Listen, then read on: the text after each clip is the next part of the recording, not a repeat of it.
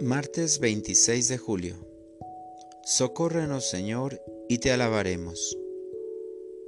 Lectura del Santo Evangelio según San Mateo. En aquel tiempo Jesús despidió a la multitud y se fue a su casa. Entonces se le acercaron sus discípulos y le dijeron, Explícanos la parábola de la cizaña sembrada en el campo. Jesús les contestó, El sembrador de la buena semilla es el Hijo del Hombre. El campo es el mundo. La buena semilla son los ciudadanos del reino. La cizaña son los partidarios del maligno. El enemigo que la siembra es el diablo. El tiempo de la cosecha es el fin del mundo, y los segadores son los ángeles. Y así como recogen la cizaña y la queman en el fuego, así sucederá al fin del mundo. El Hijo del Hombre enviará a sus ángeles para que arranquen de su reino a todos los que inducen a otros al pecado y a todos los malvados, y los arrojen en el horno encendido. Allí será el llanto y la desesperación entonces los justos brillarán como el sol en el reino de su Padre. El que tenga oídos, que oiga. Palabra del Señor.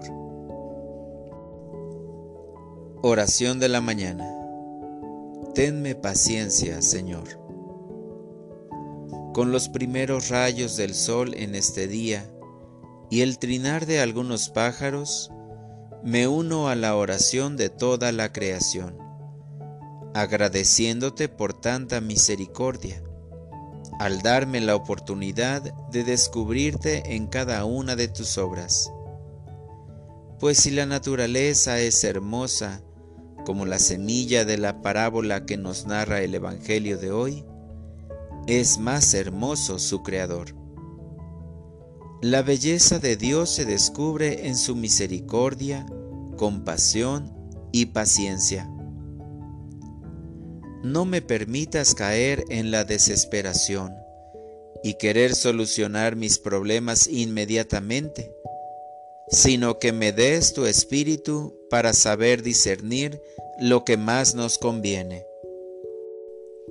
La paciencia es uno de los dones del espíritu y como regalo también tiene que dar frutos a lo largo de toda mi vida, poco a poco, tal como la conversión de cada uno que no se da de la noche a la mañana, sino en toda una vida, hasta el último suspiro.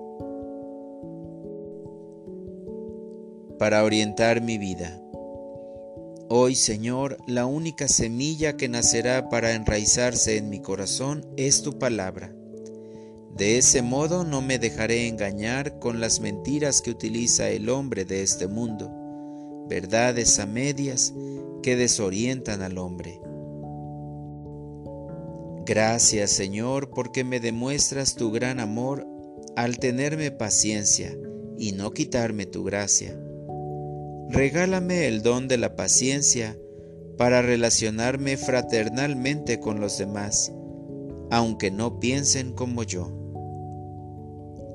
Amén.